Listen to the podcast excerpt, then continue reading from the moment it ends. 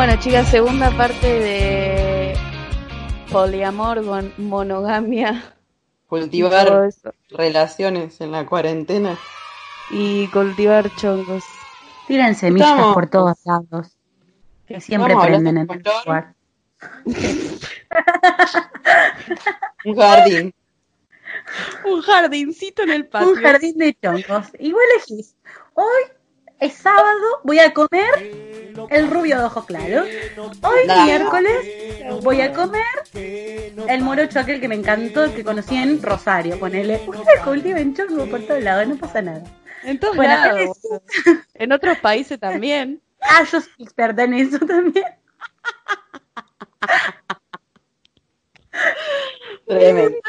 Me están esperando de italiano, chica. ¿Podemos terminar con el podcast? No, dale, dale. La chica como loca. Estábamos hablando, que justo estaba diciendo eso recién, que estuvimos hablando con Flor un tema que es re importante. ¿Qué, me estabas diciendo, Flor? Bueno, un día, no me acuerdo, hace bastante, eh, hice una encuesta en Instagram sobre el tema de la infidelidad, ¿no? ¿Qué era ser infiel? Si ser infiel es tal y tal cosa, bla, bla, bla. Y una de las preguntas fue por qué eh, eh, piensan que las personas son infieles. Y me acuerdo que Milu me contestó y me dijo que las personas deberían replantearse qué tipo de, relación quieren.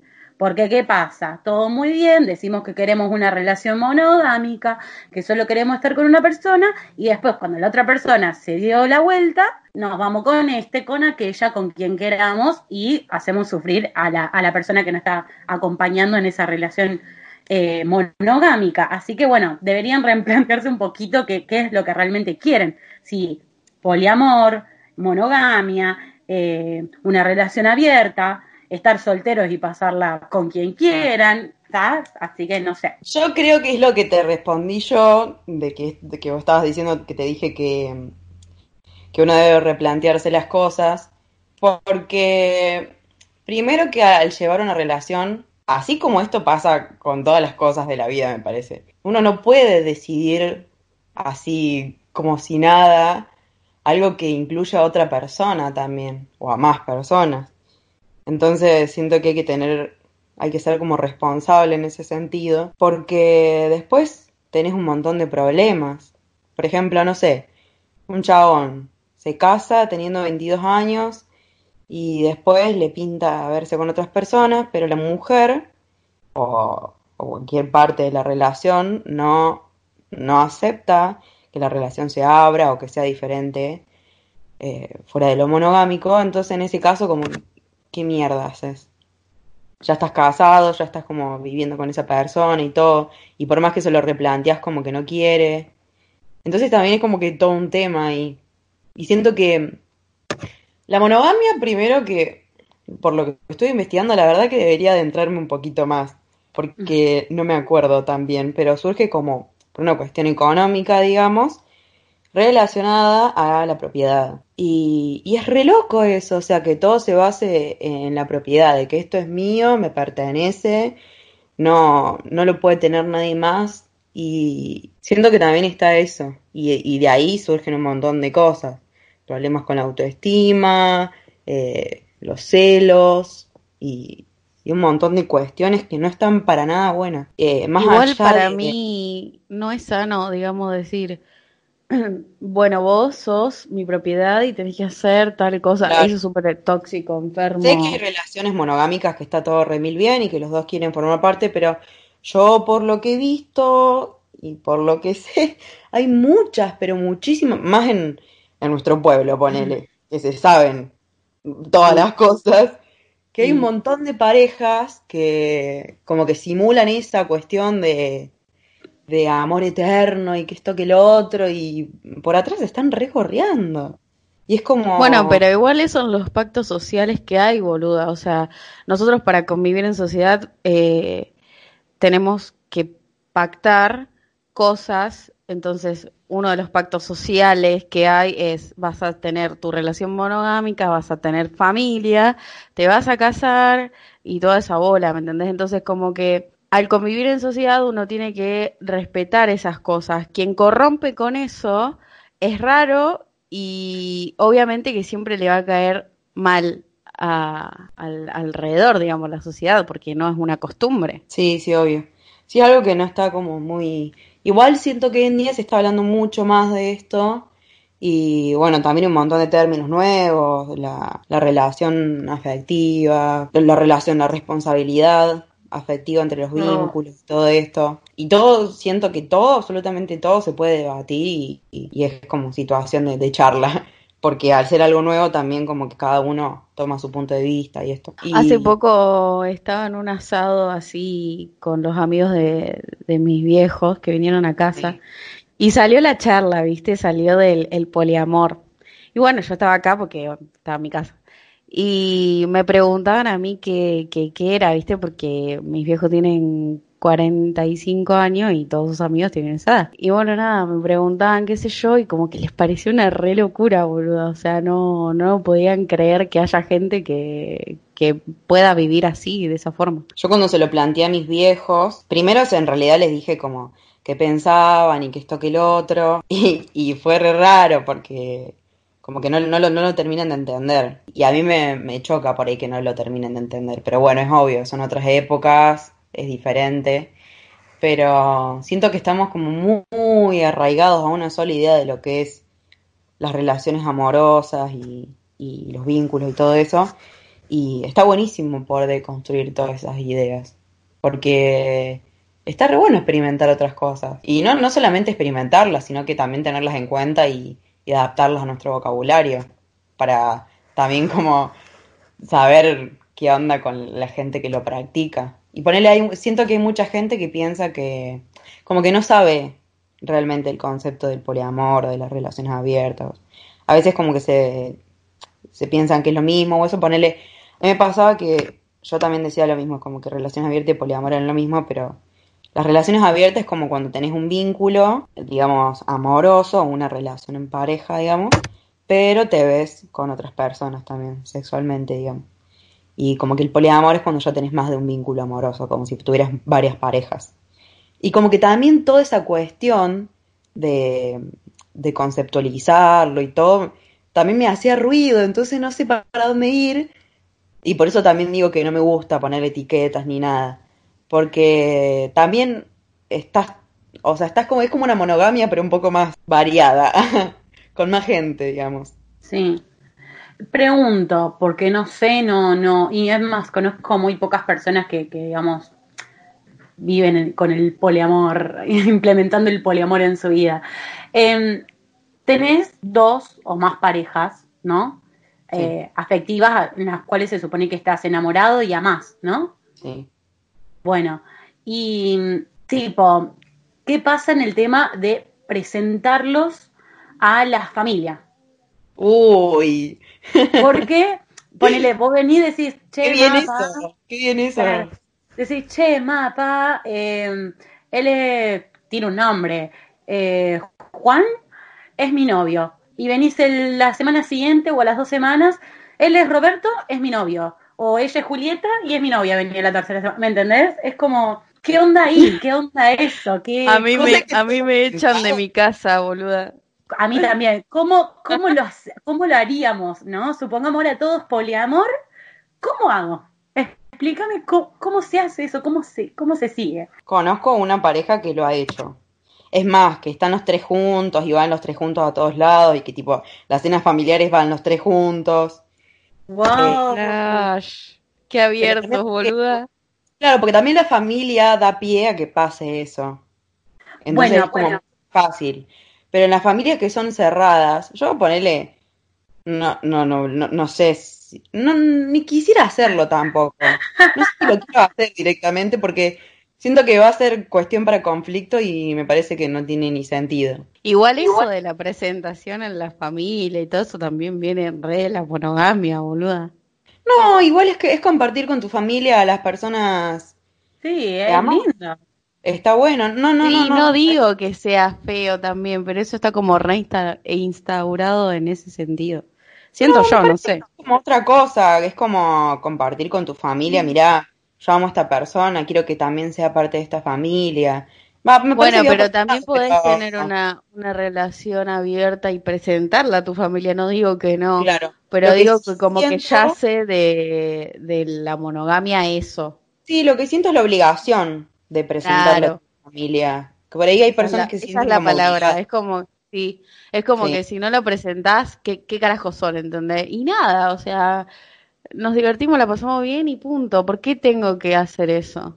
Claro. Hay muchas personas que, me voy a ir un poquito de tema, pero que por ahí no sé, o la pareja o uno, uno mismo que no le gusta como presentar a la familia, o quizás tu pareja no quiere que lo conozca la familia. Hay mucha gente que se enoja por eso. Eh, y o sea, sí me chocaría un poco, la verdad, porque bueno, es como también un acto de, de cariño, digamos. Pero ahora como que estoy tratando de aflojar y de ver como otra parte, a ver, pensarlo mejor. Pero por ahí, qué sé yo, no sé.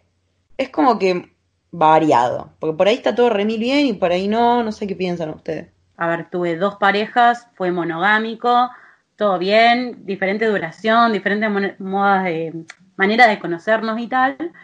Y con respecto a, la familia, a ver, yo soy una persona muy familiar, amo estar con mi familia, estar en reuniones familiares y también me gustaba lo mismo, digamos, estar con la familia de mis parejas. Así que con mi primer novio, que fue como, wow, la Flori trajo un chico a casa, esto no se podía creer, era yo de no salir a ningún lado, de estar siempre encerrada en casa, ¿cómo había conseguido un novio? Imagínense. Em, presentarlo fue como una presentación más formal, más, eh, ¿me entendés? Como va, más formal. Apareció una vez él en mi casa que se quiso presentar, apareció y conoció a mi papá. Y otro día apareció y conoció a mi mamá, ¿me entendés? Fue idea de él, vino, iniciativa, dijo, vengo a conocer a tu papá. Y fue como, wow, ok. Tipo para no decir, bueno, eh, nos vemos afuera, de poder venir a casa, de poder estar acá, de compartir momentos y tal. Y con mi segunda pareja, que también fue una relación monogámica, eh, fue diferente, porque primero empezamos a ser amigos, eh, compañeros de la universidad, vino acá a casa y un día me acuerdo que mi papá me preguntó y me dijo, Flori, ¿qué son ustedes dos? Porque un amigo te hace masajes de esa manera. había visto que, que mi novio me había hecho masajes, digamos, en la espalda y como que me había dicho, digo, no, nada, somos amigos, que se están conociendo y dice, y ahí como que ya le entró otra ficha, ¿no? O sea, como que fue de otra forma la, la digamos, la presentación. Ya después vino más seguido a casa, más esto, más lo otro, y bueno, ya era por sentado, ¿no? Que era mi pareja. Obviamente, mis papás, por suerte, chicas, por suerte, son súper grandes.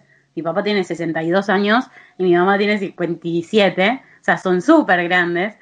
Y por suerte son bastante abiertos, bastante. O sea, mis parejas se pudieron quedar a dormir en casa, eh, invitación a comer, íbamos de viaje juntos, o sea, muy, eso les agradezco un montón. Así que la presentación en la familia tal vez a mí en aquel momento me fue muy importante. Hoy en día no sé si. Es que es un paso re importante, boluda. Claro, bueno, acá dice la que se iba a casar y todo, ¿viste? Siete compromiso. Qué fuerte. Qué buena historia para contarla. En otro podcast lo podemos contar. y hoy en día estoy conociendo a otro tipo de personas y con una de las personas que estoy ahora me abrió un montón la cabeza y me, me enseñó, digamos, Flori, la otra persona no es tuya. No, yo ya sabía que la otra persona no era mía y empecé a decir, ¿por qué, por qué los, digamos, los, los títulos? ¿Por qué la presentación? ¿Por qué esto? ¿Por qué lo otro? O sea, ya está, si algún día, no sé, se da, o sea, estoy como dejando fluir todo. Y si algún día se da con alguna de las personas que me, estoy viendo, se da que venga a casa, hola, esta, esta persona y estoy con esta persona. No es mi novio, no es mi pareja, no es que me estoy, estoy con esta persona, punto, ya está. No importa, no le voy a poner títulos. Yo creo que la próxima vez va a ser así. El tema es que tu familia también lo pueda entender así, ¿me entendés? Como que yo creo que es un proceso. Sí, obvio, pero bueno, como entendieron, digamos que el chico que me estaba haciendo masaje en el quincho era algo más, digamos, y no solamente mi amigo, y entendió que me estaba conociendo, que era como un término nuevo, digamos, acá en casa. Digamos, la primera presentación fue, él es mi novio. La segunda presentación fue, nos estamos conociendo.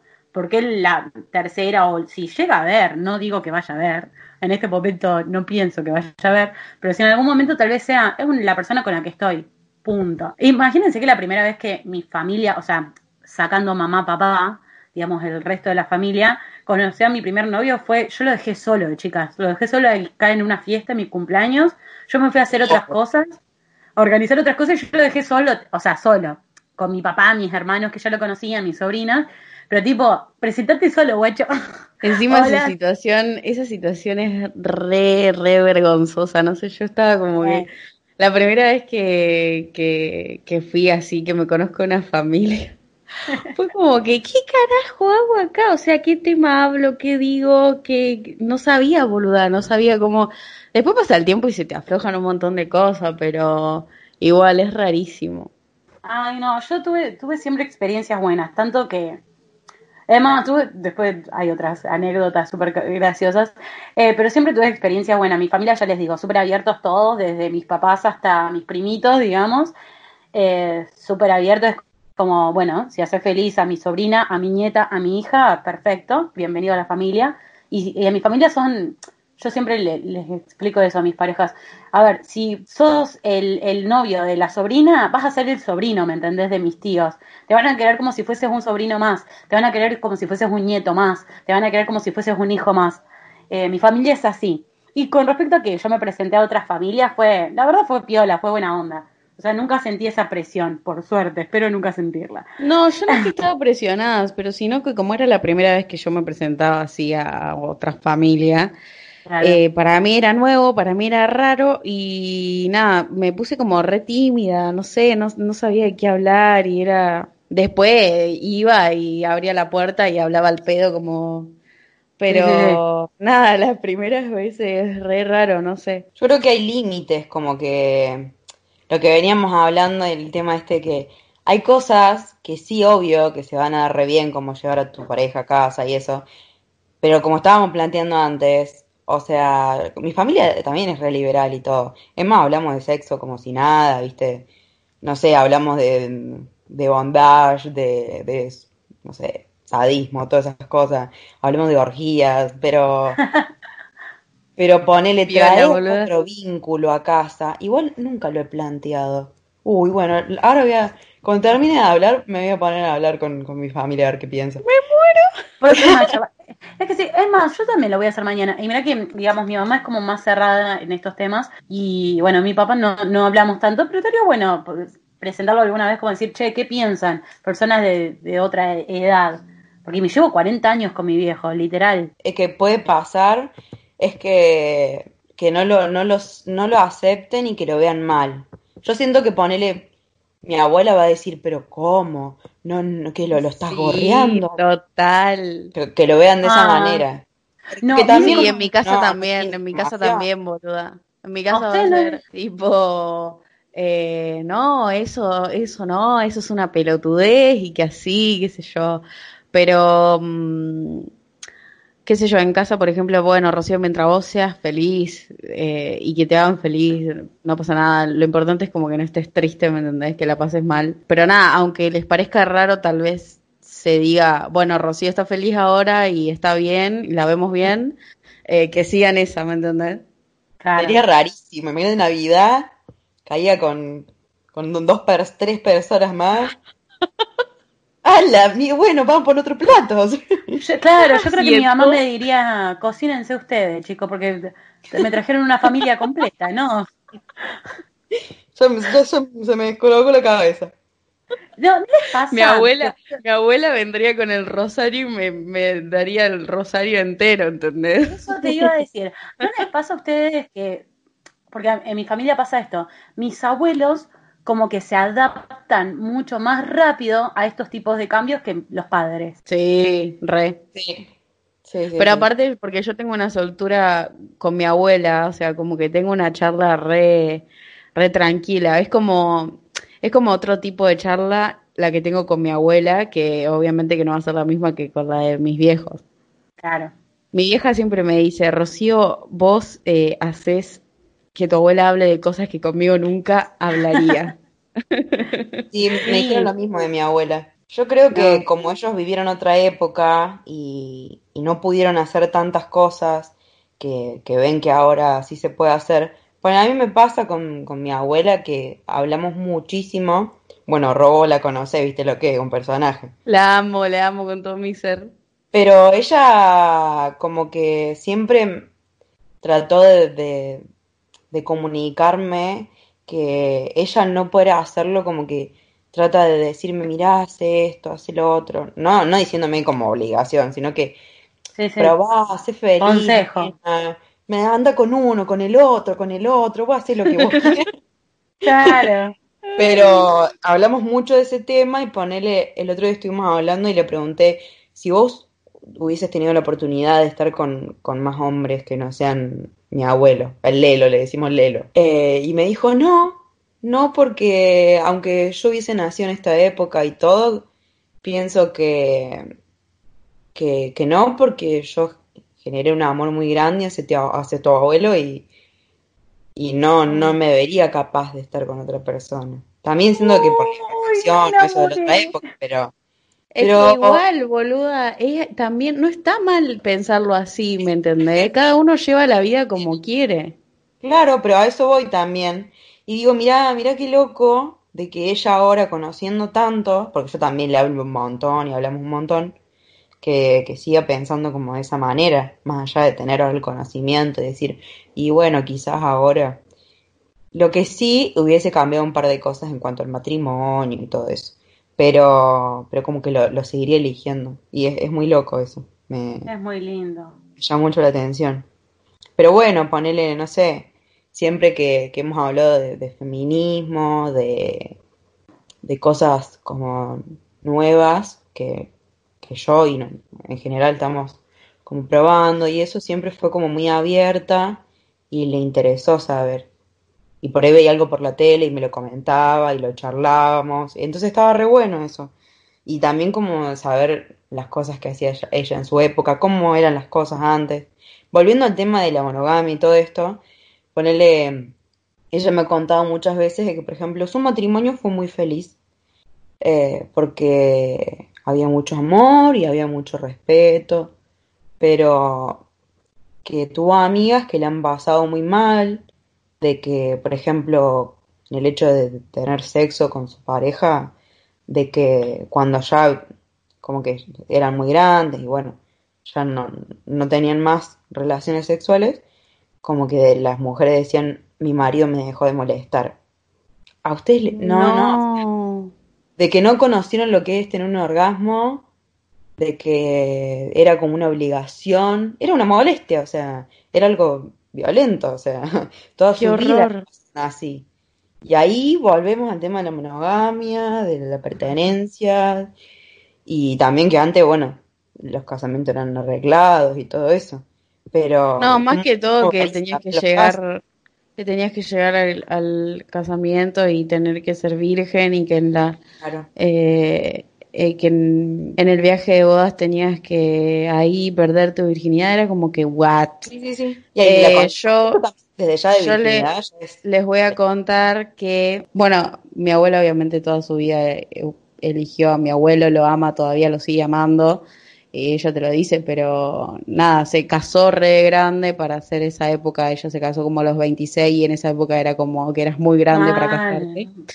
Eh, y tuvo hijos recién a los 28 por ahí, que también era como muy grande para tener hijos, entonces como que... Eh, pero bueno, nada, ella iba a los bailes con su mamá, la acompañaba a su mamá, eh, y a mi abuela lo, a mi abuelo lo conoció en uno de esos bailes con mi abuela que, que, o sea, como que tenían que ir las madres a cuidarlas, ¿me entienden? Es como si nosotras iríamos al boliche y vendrían nuestras madres a cuidarnos, como what the fuck. Em, y bueno, nada, es re eso. A mí, a mí me reflejé hablar con mi abuela de esas cosas. Eh, pero bueno, bueno chicas, se nos va el tiempo.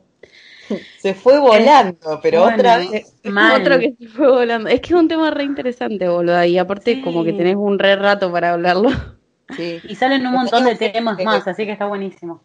Estaría bueno que si tienen propuestas o esto eh, para nuevos temas, que nos hablen por nuestras redes, que ahora Ros se las va a decir, Y bueno, después nosotros vamos, vamos viendo qué temas podemos ir tocando.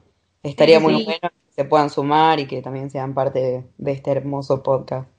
Te toca recomendar algo.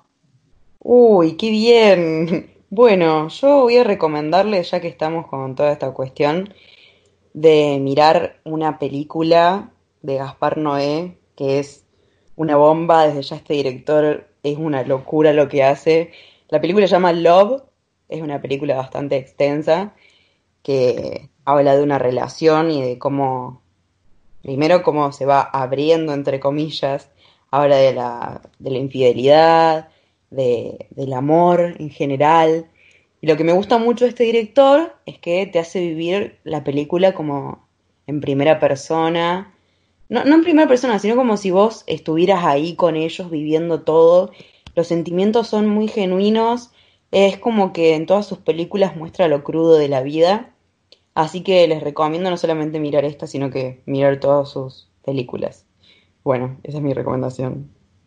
Bueno, chicos, como dijimos antes, vamos a estar posteando encuestas o algo así, eh, o en algún post para que nos puedan tirar algún, alguna idea, no sé, algún tema que quieren que hablamos. Y nada, voy a repetir las redes así se comunican con nosotros. Eh, en Instagram estamos como hasta la corona guion bajo, en Twitter hasta la corona 1 y en nuestra fanpage que es hasta la corona. Espero que nos sigan escuchando en el próximo podcast. Bye bye.